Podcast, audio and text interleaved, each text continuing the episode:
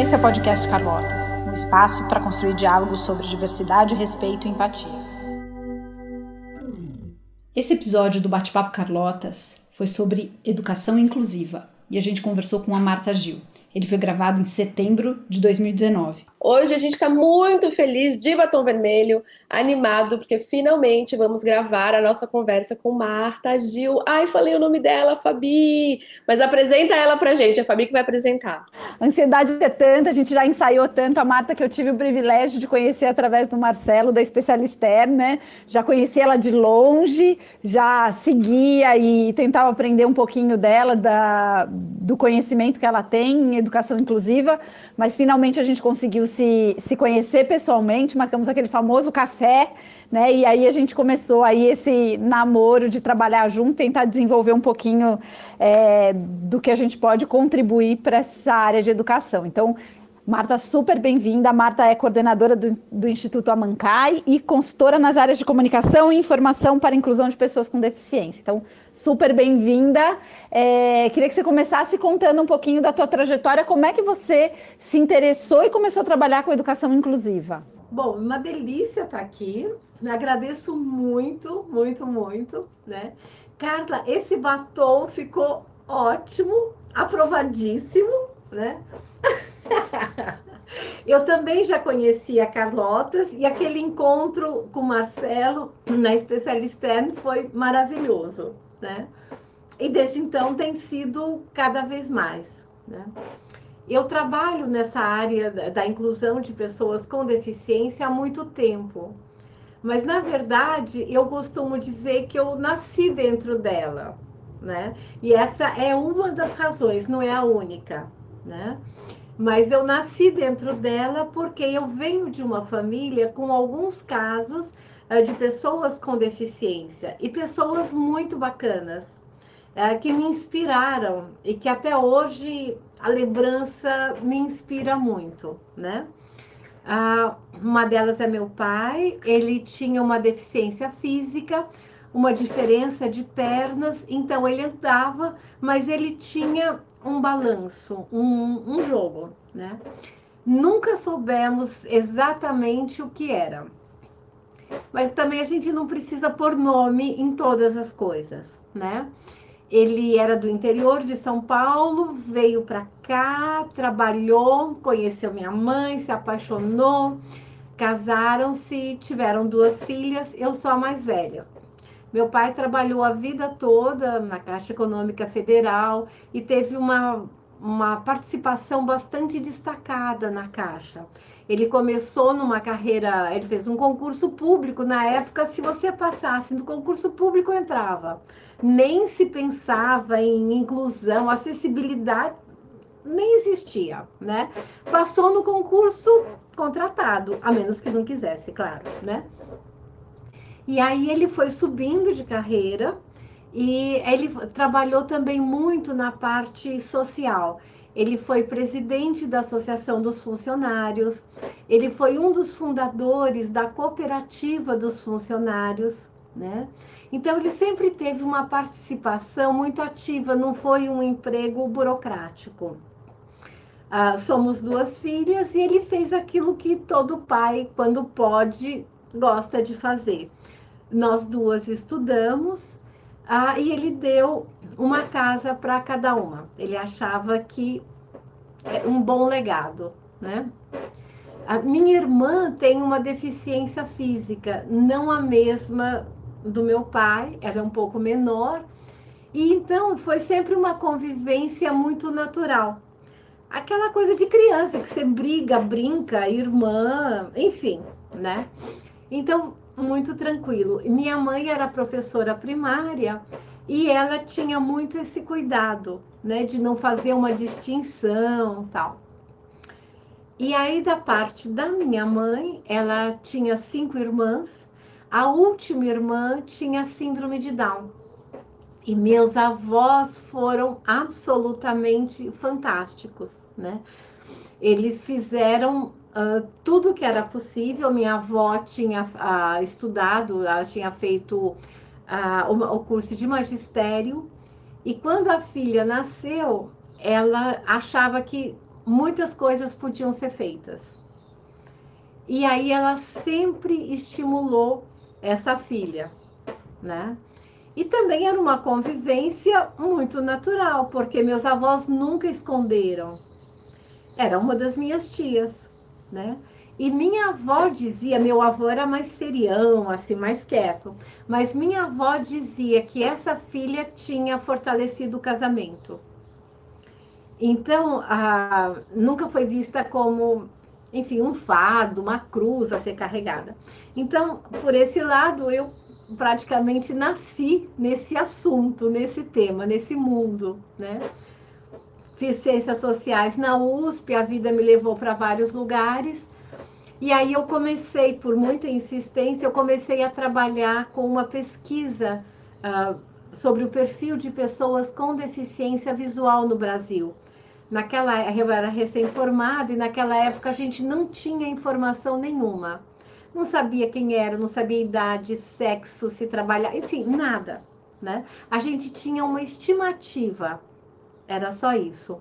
A vida foi levando, levando, levando, e eu criei uh, uma, uma rede de informações sobre esse tema. Ganhei uma bolsa da Choca, que é uma associação internacional. A Choca estava chegando aqui no Brasil. E eu fui, uh, apresentei essa proposta para a Universidade de São Paulo. Como ex-aluna, eu tinha, sempre tive muito carinho pela USP. A USP me acolheu da melhor forma possível e eu estava no lugar certo na hora certa. E eu tenho a honra de ter criado uma área na universidade, né, na USP, e depois inspirou outros movimentos, porque a, a questão da rede de informação, isso era 1990. A gente às vezes não faz ideia de como as coisas evoluíram rapidamente. A internet estava chegando e a internet era apenas a, a limitada à área acadêmica. E os professores tinham muita resistência. Então você tinha toda uma, uma estrutura, né, que era muito ociosa. Na USP, base, alguns professores da Poli, alguns professores da economia usavam mais ou menos isso, mas uma estrutura maravilhosa. Então, a, e quando eu a, apresentei essa proposta, foi imediatamente aceita, e aí eu comecei a trabalhar com a questão da informação e da comunicação.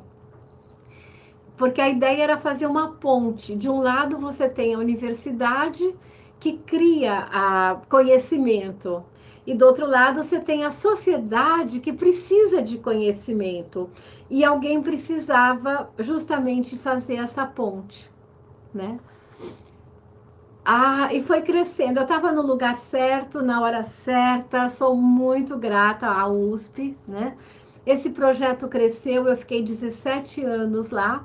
E ao longo desse tempo, a, tudo mudou e mudou muito rápido, né? A internet ficou conhecida, todo mundo tinha acesso à internet, não só a área acadêmica os softwares foram sendo desenvolvidos e as pessoas com deficiência que estavam à margem, elas uh, tiveram acesso ao, ao que era de mais ponta, de mais moderno, né? E muito rapidamente ficou claro que tinha dois assuntos que eram essenciais: educação e trabalho. Para qualquer pessoa, se você não tiver acesso à educação e não tiver acesso ao trabalho, você não faz parte de uma sociedade produtiva, você fica na margem. Então foi assim que tudo começou. Ah, não, tá, vai, Fabi, pode falar, pode falar. Eu e a Kátia, a gente fica competindo para quem pergunta primeiro, a gente fica desesperada para fazer as perguntas.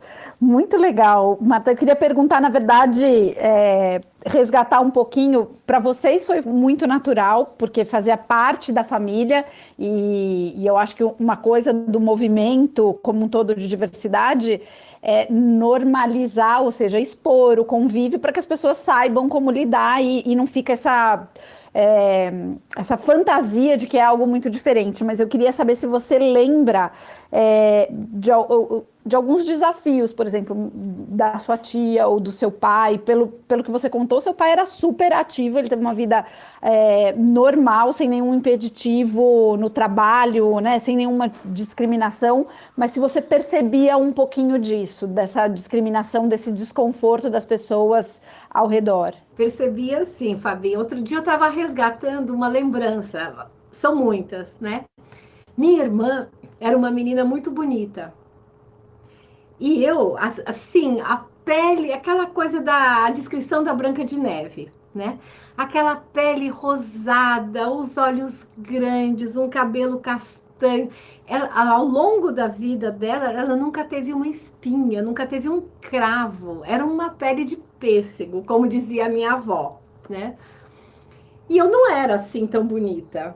E a gente andava na rua, minha mãe, enfim, meu pai, sempre foi uma coisa natural. E eu lembro, a partir de uns. Eu tenho uma lembrança, a partir uns quatro anos, a gente andando na rua, a minha irmã. E assim, ela balançava, mas não era nada. Enfim, para mim era normal, era o jeito dela andar, e não era tão. uma coisa tão extraordinária. E eu lembro das pessoas, primeiro parar, a cada minuto, parar e dizer assim: nossa, mas o que aconteceu? E aí depois tinha aquela coisa, ah, tem um centro espírita, tem um lugar, vai lá. Eu conheço alguém que tem exatamente a mesma coisa. O diagnóstico era assim, instantâneo, né? E olha, tá curado, vai lá na rua tal. Minha mãe agradecia, dizia, né? E aí depois eles olhavam para ela, olhavam para mim e diziam, ai, que pena. E assim, estava na cara que eles queriam dizer: ah, ela é tão bonita, com essa deficiência, podia ser, a, a, deficiência podia ser da outra, porque é mais feinha, né? Já que é mais feinha, podia ter a deficiência, juntava tudo, né? Eu lembro disso assim, era muito comum. E era um olhar tão expressivo que eu decodificava, porque era aquela coisa de olha para uma, olha para outra, e dizer, nossa, Deus foi muito injusto, né? Podia ter colocado na outra. E a outra lembrança que eu tenho de amiguinhos nossos quando iam na casa dos meus avós, porque era uma casa grande, gostosa. Eles entravam e eles viam a minha tia com síndrome de Down e muitas crianças se assustavam. Sabe, não queriam chegar perto e a gente dizia, eu, meus primos, mas é minha tia, ela chamava Itaé. Itaé, em Tupi-Guarani, significa pedrinha de açúcar. Ah, o pedrinha doce, né? E a gente dizia, mas é, é a tia Itaé. Qual o problema? Então, são duas lembranças de infância, assim, muito. uns quatro, cinco anos que eu tenho. É, não, primeiro que absurdo, meu Deus difícil, né? A gente tá fazendo as caras aqui, mas eu. É, é assim, várias coisas. 1990, imagina, você começou lá na USP, né? Que você falou. Então, tudo que caminhou desde, né? Tipo, de não ter nada, de não ter pesquisa. Imagina, acho que a. Ninguém falava, como, como você disse, né? Ninguém falava de inclusão. Então, para as pessoas, acho que eu tô tentando ser empática com esses comentários terríveis que você não sei, mas é difícil. mas é, eu ia falar de uma coisa muito legal, assim, de, de ouvir, porque a gente fala muito em Carlotas que você é a diversidade do outro, independente de quem é você, independente, tipo assim, somos todos diversos, né? E eu acho que é muito legal esse, essa, essa história de que você nasceu nisso, sabe? Então, tipo, para você era, é o normal, tipo, é o natural. Conviveu com isso desde muito cedo, né? E, e fica muito natural. E tem uma história muito interessante de uma das. Uh das facilitadoras do Diálogo no Escuro do Rio, a Carla, ela é triatleta e ela nasceu cega.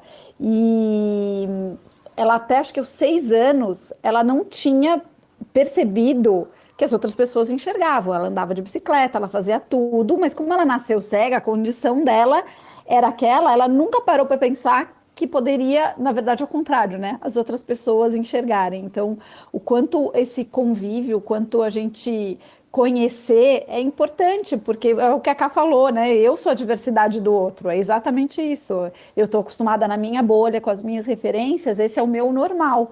Mas é, não significa que isso seja o normal para todo mundo. É, mas só para finalizar, e eu vi um pouco também de você, Marta, sobre eu acho que a inclusão, né?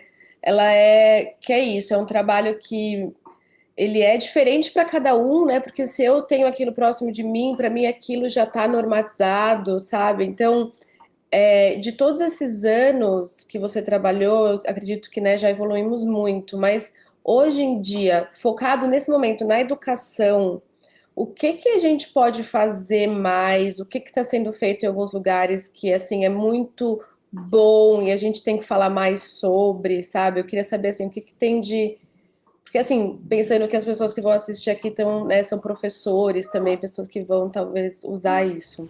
Carla, eu acho, sim, mudou muito. A gente avançou muito. E nem sempre eu acho que a gente tem essa referência. Porque, ah, enfim, as pessoas estão entrando mais recentemente, né? E muitas vezes a gente fica o tempo todo vendo o que falta. Falta, sem dúvida nenhuma né? Mas eu acho que na educação o grande desafio agora é a questão da qualidade. Porque os números do MEC mostram, e é uma curva fantástica, é, é super explícita, né? Ah, desde 2008, o número de matrículas de crianças com deficiência principal, todos os tipos, e principalmente na rede pública, é uma, é uma, é uma curva que só cresce.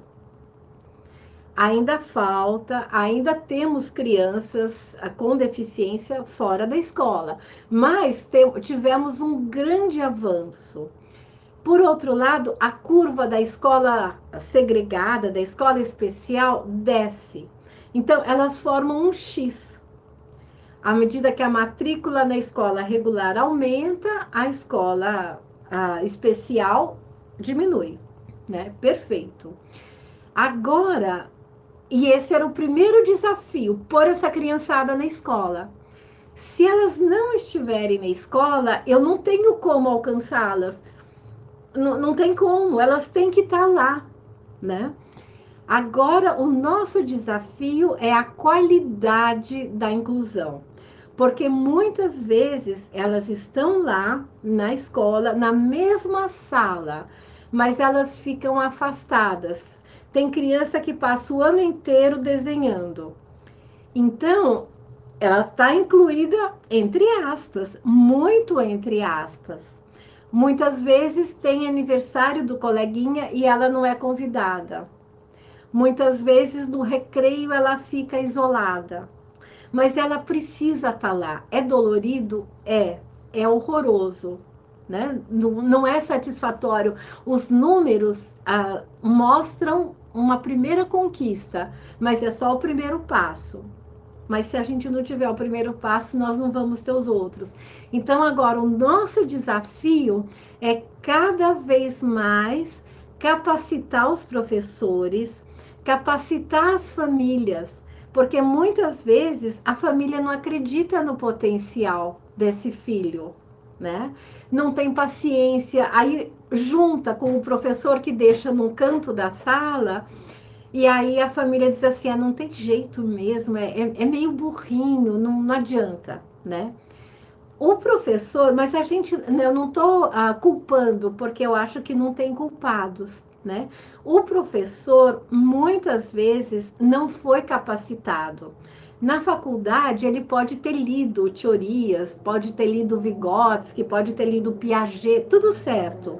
Mas na hora que ele está numa sala de aula e uma criança com autismo se descompensa, o Vygotsky não ensinou isso para ele. Então, o que, que ele vai fazer?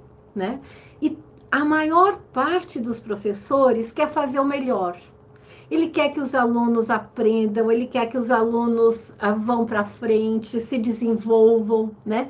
Ele não sabe como. Então, o que a gente precisa, o que a sociedade precisa é capacitar esses professores e também cuidar muito das mães e dos pais.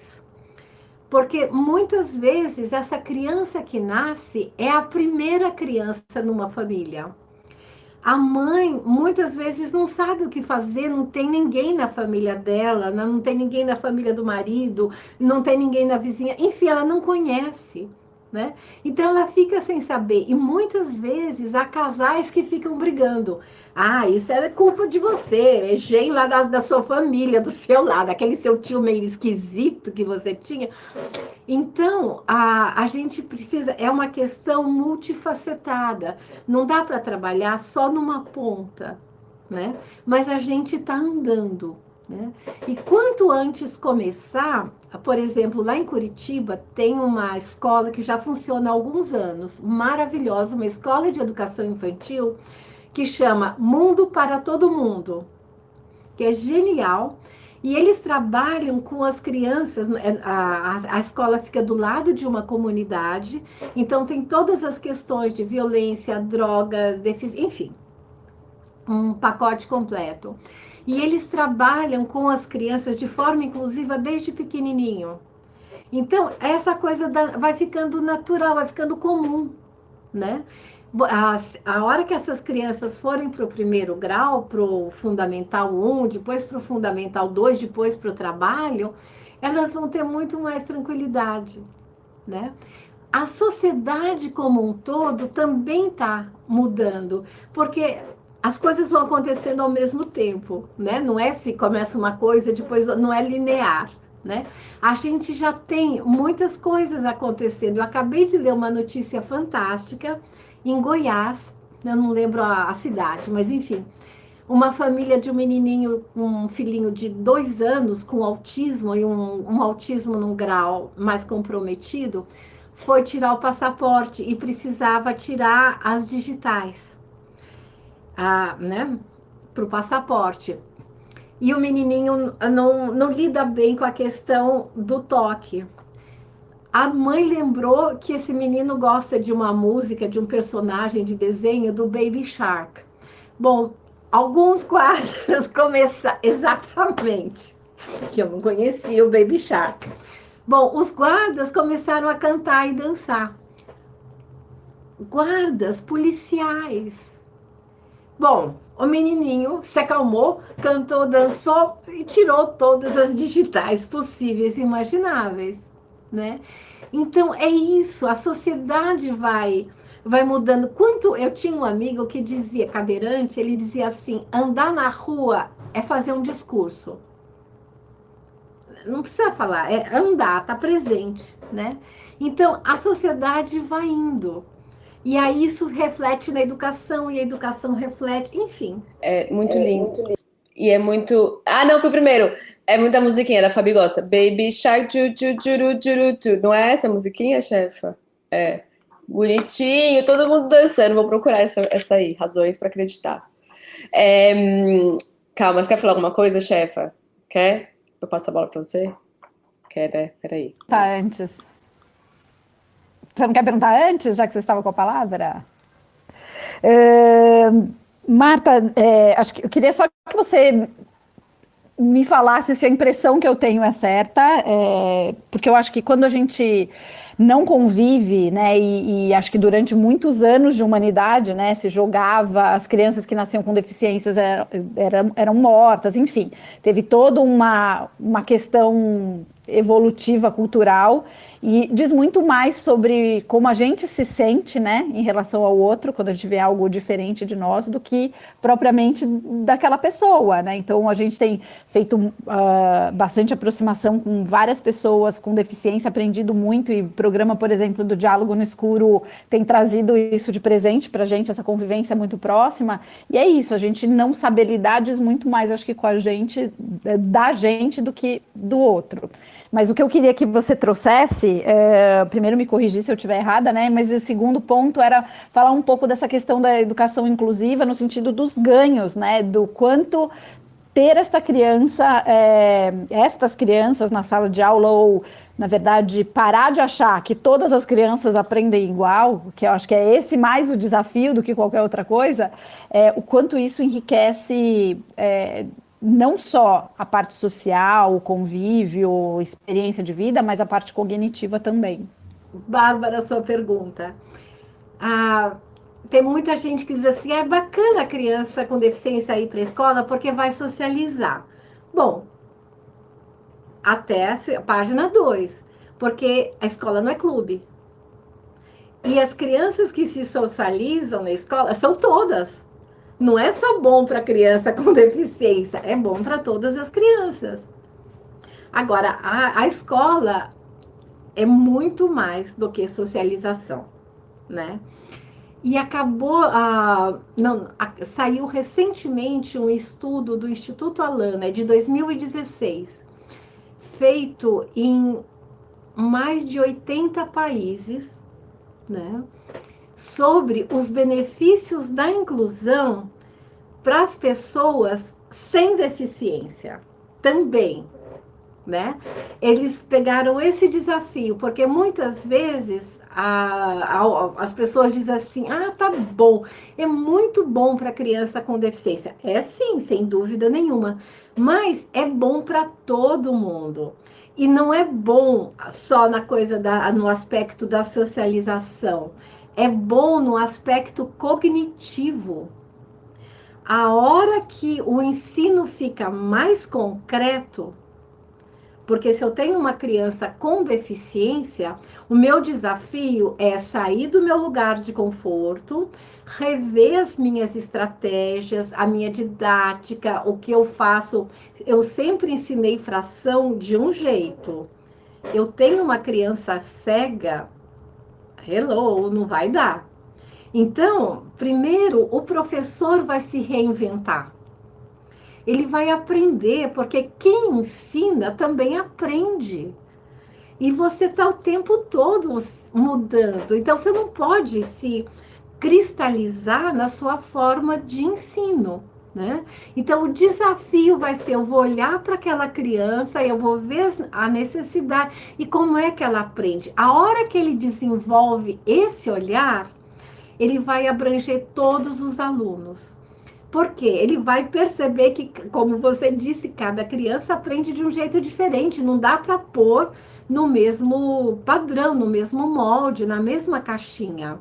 E a hora que fica, o ensino fica mais concreto, ele fica muito mais interessante e as crianças apreendem mais. Todo mundo sai ganhando. Então, é muito além da socialização a gente está falando de ganhos acadêmicos, né? Tem um estudioso português, o professor Davi Rodrigues, uh, que teve recentemente aqui em São Paulo, e ele fala exatamente, uh, ele associa com a questão da neurodiversidade, que cada vez mais a gente vai desenvolvendo outros talentos, outros aspectos, outras potencialidades. E que uma sala inclusiva é uma sala que vai estimular a plasticidade, a neuro, toda essa, é, toda essa aquisição dessas habilidades, né? Ah, teve uma história que eu, eu soube lá na, na, universidade, lá na USP, um professor na, no Instituto de Matemática, no primeiro ano, no primeiro dia de aula, e a matéria dele era geometria, alguma coisa ligada à geometria. E ele estava lá dando as boas-vindas para os alunos, de repente ele olha e tem um aluno cego na primeira carteira. E ele fica congelado. Ninguém tinha avisado. Ele nunca teve um aluno cego. Como é que ele ia passar conceitos de geometria na universidade? Ele respirou fundo. E aí ele conseguiu raciocinar, né? A cabeça é rápida. Ele lembrou o seguinte: esse aluno fez o mesmo vestibular que os outros porque o vestibular é feito em braille uh, e depois é transcrito para o português. Então, quem corrige não sabe que é um aluno cego ou não. Ele está corrigindo um vestibular, uma prova, né? Aí ele disse: Bom, esse rapaz passou no mesmo exame. E aí a segunda ficha que caiu foi: ele chegou na universidade, ou seja, ele passou pelo Fundamental 1, Fundamental 2 como é que foi. Então ele perguntou para o rapaz, simplesmente, conte-me como é que você aprendia, como os professores lidavam com você. E o rapaz, claro, contou, ele sabia, né? Então ele fez um combinado com a sala. Eu vou parar 15 dias a aula e eu vou, vocês ficam em casa e eu vou rever meu curso todo junto com um aluno cego. Ele vai me ensinar. Bom, retrabalhou todo o curso, todas as estratégias. Resultado foi a sala, até aquele momento, com o melhor aproveitamento de todos, porque a tal da geometria ficou concreta. Então, é, e é isso que esse estudo do Instituto Alana está mostrando também, e em muitos países. A educação inclusiva é boa para todo mundo, muito além da tal da socialização, que é super importante sem dúvida nenhuma. Gente, essa conversa dá para durar muito mais, né? Vai fazer um longa-metragem de duas horas, mas chegamos no nosso 30 minutinho, porque a gente não, não, não, porque a gente depois edita isso para cinco minutos. E eu vou falar agora um pouco, ou vou pegar o comentário final, chefa. Calma, a Marta fazer outra. Mas, ó, várias coisas. Primeiro que eu acho que também eu não tive na minha escola, eu, eu não estudei nunca com uma, com uma pessoa com deficiência, nunca tive na minha sala. Mas, e eu lembro um pouco de quando eu conheci uma pessoa com síndrome de Down, que era parente de uma amiga minha pela primeira vez, eu tive esse. Foi difícil para mim, sabe? Eu não sabia, eu também não queria causar nenhum desconforto entre ninguém ali. E foi. Eu não, eu não, não era instruída, nunca fui. Mas para mim foi muito fácil, porque eu falo muito, e aí de repente começa a conversar e você percebe que é simplesmente uma pessoa, é uma, sabe? E, e foi super, assim, mas eu acho que outra coisa que deve estimular muito é a imaginação, né? E óbvio, a nossa palavra favorita é empatia, né? Porque imagina você ter na sua sala de aula, você crescer, você ver de segunda a sexta. Eu e a Fabi agora no mês semana passada a gente estava em uma escola que tinha, né, chefa, várias crianças com deficiência assim na sala e você via também um pouco disso que você contou que falta inclusão, né? Falta tipo a gente parar e olhar e entender que a gente não é só simplesmente tipo, pega esse Lego aqui brinca de Lego, né? Tipo, é, vamos aqui, a gente tá contando uma história, como é que a gente consegue, nós mesmos, estávamos contando uma história de um livro, incluir ela na história e trazer ela para a história. A Fabi tinha um cachorrinho, né? E da Fabi até entregou para uma delas, tipo, mas é, é um desafio, é difícil. Eu acho que essa história é linda aí do, do professor que para tudo, para tudo, vamos reconstruir. Tipo, ó, é, precisamos reconstruir. Acho que isso tomara que inspire muitos professores que estão assistindo isso e pessoas que, né, a gente não deu tempo de falar, mas toda essa inclusão dentro do trabalho, né, de empresas, eu acho que o trabalho é semelhante de algumas maneiras de inclusão. É... Mas, pô, tem tanta coisa para falar ainda, não tô querendo terminar esse papo. Saco. Mas é, acho que talvez terminar, Marta, é, primeiro te agradecendo por todo o trabalho, por existir, não é mesmo? Acho que eu tô nessa, tipo, obrigada por existir. Ah, eu queria contar, lembrei, que semana também retrasada, que a gente teve, a gente conheceu o Sony, que é uma pessoa, ele é cego, se eu não me engano, né, chefa? É, deficiente visual. E ele, a gente teve a, a, a, sorte de poder contar com ele e levar ele para a escola, Marta. Levamos ele para conhecer professores e alunos. E eu não tava lá, mas, tipo, de você ver as fotos, você vê que, meu, conversei com a Gabi que tava lá. A Fabi tava lá. Fabi, quer contar sobre isso e convidar a Marta para falar as últimas palavras? Uh, então, a gente aproveitou esse mês da diversidade para levar o Sony para con conversar um pouquinho nas escolas, né? Então, se eu não me engano, das escolas que a gente trabalha, uh, não tem crianças é, cegas, então seria também algo diferente para trazer para eles conhecerem.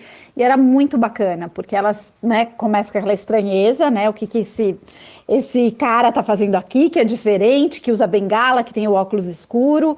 E, e aí elas vão fazendo aquelas perguntas. Ele falou: vocês podem perguntar tudo.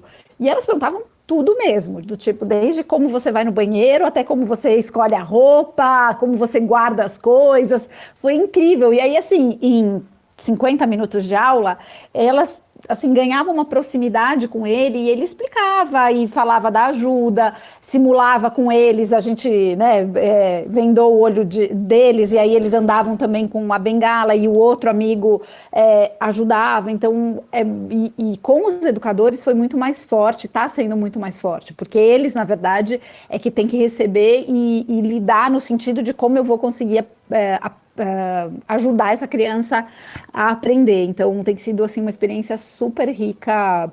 Todas as escolas estão mortas de felizes porque leva essa discussão, né, de pensar aquela pessoa que, ok, enquanto eu fingia que todos os alunos aprendiam iguais, né, porque essa é a grande verdade, né, na educação hoje, a gente finge que todos os alunos aprendem iguais e todo mundo vai dando o seu jeito e chega lá. Agora não dá para fingir, quando a gente tem os alunos é, que têm alguma é, característica, alguma deficiência específica, que precisa de uma determinada atenção, um direcionamento, você não pode mais fingir, você tem que dar luz a essas diferenças de que como cada um capta o conhecimento, aprende o conhecimento de uma outra maneira. Então, está sendo assim uma experiência incrível para a gente, inclusive, de poder acompanhar esse processo. E aí, então, já que antes que a Carla me chute aqui debaixo da mesa, que acabou o tempo, queria convidar a Marta, então, para encerrar nossa conversa, agradecer demais, como a Cá falou, por você existir no mundo. Imagine, quem agradece muito sou eu. Ah, eu queria dizer assim, esse estranhamento é normal. É, não, ninguém vai para o inferno por causa disso. É, faz parte. Se eu não conheço, eu estranho. O ser humano é assim né? E não tem problema. A diferença enriquece. A gente só vai saber disso no convívio. O que a gente não pode aceitar é a desigualdade. Isso é outra coisa. Diferença mais que bem-vinda. Somos todos diferentes, né? A desigualdade é que é inaceitável, né? E muito, muito, muito obrigada. Eu sou super fã de vocês. Uma delícia a gente estar tá junto e quero mais. super, super juntas, foreves, nós aqui, Marta, o que você precisar. É, eu acho também, outra coisa que só para terminar, eu acho que é o diálogo, né? Assim, acho que essa estranheza, tudo que é inclusão, ela sempre começa no diálogo. Mais e mais a gente conversa com pessoas sobre esse assunto, é, meu, é abrir a conversa. E aí ver se a outra pessoa tá afim de conversar também, seja ela quem for, e se conversar, tirar qualquer tipo de dúvida. Ai, não sei como eu chamo, não sei como eu me refiro, não sei se eu ofereço ajuda. Conversa, né? Abre a boca e fala. Então, ó, vamos acabar, a gente não consegue ligar o microfone de todo mundo ao mesmo tempo, então eu vou terminar. Beijo, vou sair do ar, fica aí, Marta. Beijo, gente, obrigada por assistir. Você encontra essas e outras entrevistas no nosso canal YouTube barra Carlotas TV ou no nosso site carlotas.org.